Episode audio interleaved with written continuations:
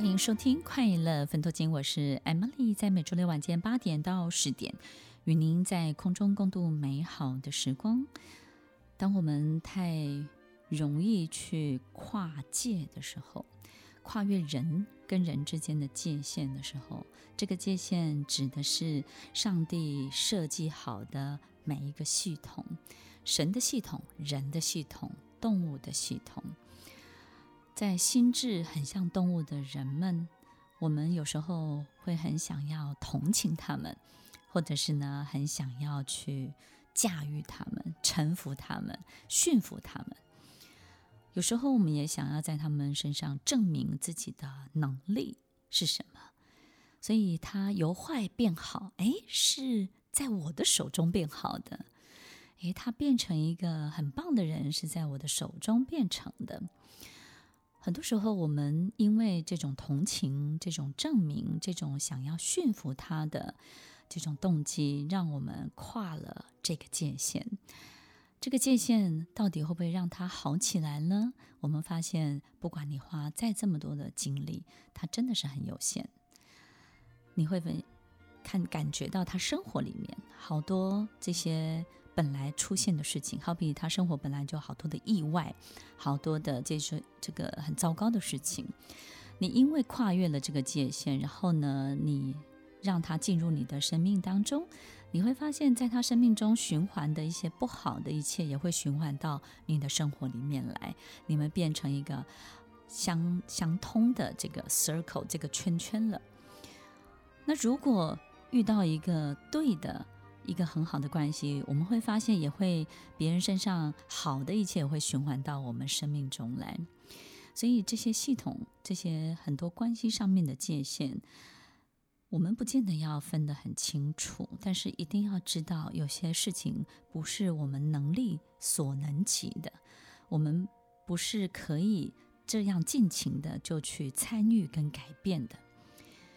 有很多的听众朋友可能会觉得，我们不是看到这样的人就应该去救他吗？我们不是应该看到什么样的人要懂得原谅他吗？其实社会上发生很多的这种我们无法理解的人为的这些社会事件，我们有时候会觉得一定是他的父母亲没有教好。其实有时候会看到父母亲真的是心力交瘁，然后从小到大，其实他们并没有少花任何一点心力。我们有时候也会觉得他一定是从小被宠坏，或是遇到一个什么样的事情。其实听众朋友有时候都不是这些原因。我们会发现，同样的环境、同样的父母亲跟同样的条件，也会成就出一些非常好的人。你说是吗？所以有时候他就是发生了，然后这样的灵魂，也许他就出现在这样的人的身上。所以其实，如果我们不要太太。花太大的力气想要去，好像这个人要臣服、要驯服他，因为你在驯服他的过程当中，他会累积很多的仇恨。他在被教导的过程当中，他会累积好多好多许多负面的对人的、对这个世界的愤愤不平。那这些愤怒、这些愤愤不平，反而去成就了，会造就了，应该是说造就了很多不好的事情的发生。那这样的人，我们到底应该要怎么做，才能够真的去帮助到他们，才能够让他们回归到正轨？其实，我觉得，也许我们就用他最适合的方式来对待他。他需要的方式来对待他，好比他是一个很动物性的人，我们就要练习用动物性的方式来对待他。我们知道他吃饱了就很懒，也许呢，我们就让他每次只吃八分饱，不要太饱，对不对呢？那他懒惰的这些习性就不会出现。那也许呢，他不能太饥饿，因为一饥饿他。太饿了，他就会做出傻事。那我也许我们就不能够让他太饥饿，也许就要在半饱的这种状态当中。他是一个什么样的动物性的人格？那也许我们就练习用这样的方式，同样的去对待他，这个才是他真的能够去接受的。那很多的听众朋友可能会想，怎么样我们可以去提升，或是让他们真的过上好日子，对不对？所谓过上好日子，不见得是物质生活上面的改变，而是过上一种安稳、平静、幸福，然后真的感受到世界的美好的这种好日子，而不是透过多巴胺创造出来这种刺激的感觉，对不对？我觉得让一一切的事情得到一个最好的对待。好比说，动物真的只能够在旷野中被训练。有时候在家里，在很多的这种被保护的环境当中，他们没有办法感受到生命的威胁、跟生命的痛跟折磨。在旷野中被训练，他才能够真的长大，他才知道他要付出什么样的代价。所以呢，当我们遇到这样的人的时候，也许就要试着。转换一个思想，转换一个方式，那也许慢慢慢慢，也许我们的相处就比较不会有太大的冲突。那善良的人们，这个充满人性的人们呢，我们就要好好的、真心的在内心真诚的去对待他，因为人性充满人性的这群善良的人们，其实有时候也会有很多的起伏，有很多的这种生气啊、愤怒也会有。那只有一个原因，就是被不公平的对待。所以，其实，在内心好好的、真诚的去对待一个人，不管他今天得到多还是少，只要他是真正的用心的被对待，他就会不会有这种不公平的感觉。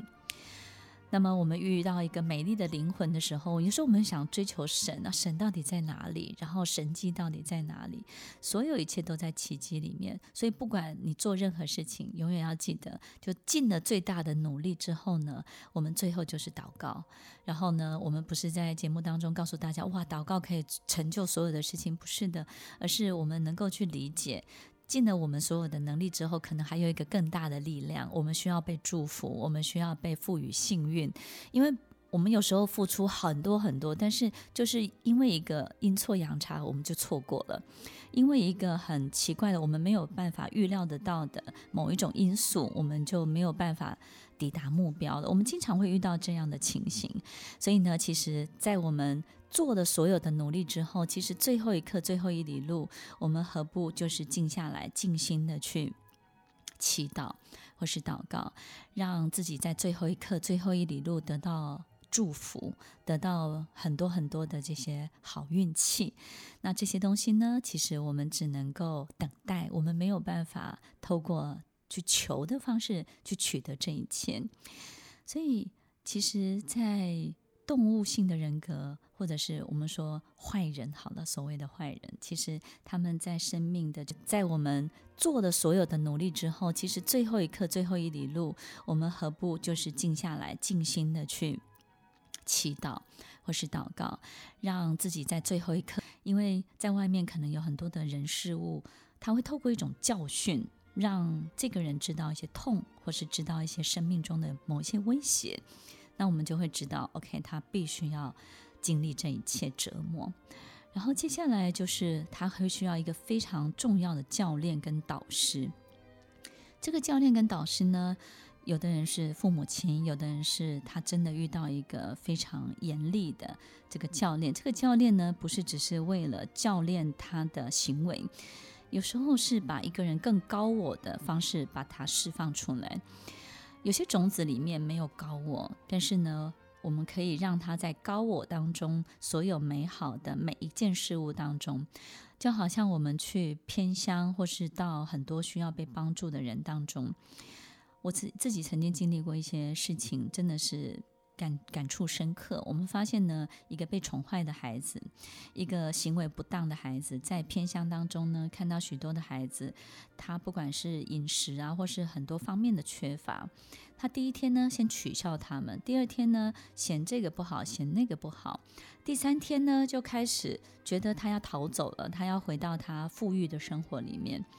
但是第四天、第五天、第六天，他都必须要待在那之后，我们会发现，慢慢动物有一种被接受的过程。所以，听众朋友，其实动物性格也有它的优点，它的优点就是它在某一些部分它没有判别的能力，但是当你它一旦他被放在一个对的环境当中，他没有办法判别，他只会从生理上面逐渐、逐步的去接受。所以，接受从生理上面逐步。的去接受这件事情也是一个很大的优点，也就是说，他其实不会有太多大脑的经验去主导他要怎么样。那当久了，他能够接受了，他就在那个环境里面慢慢慢慢的被教导，其实他就会是一个非常好的过程。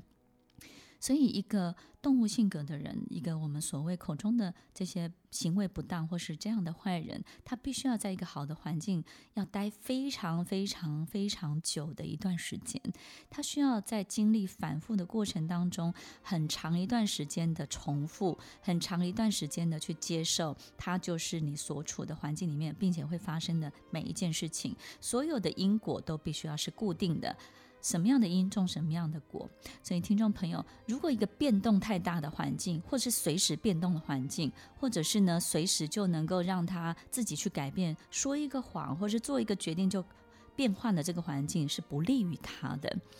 最后呢，就是一个更高的信仰。很多人会透过宗教信仰，但是你不见得一定要通过宗教信仰。你可以透过对一件事情本身的热爱，我们对音乐的热爱，对文学的热爱，对一个电影工作的热爱，或是对其他事情的热爱。这些热爱本身就是一个高度的信仰。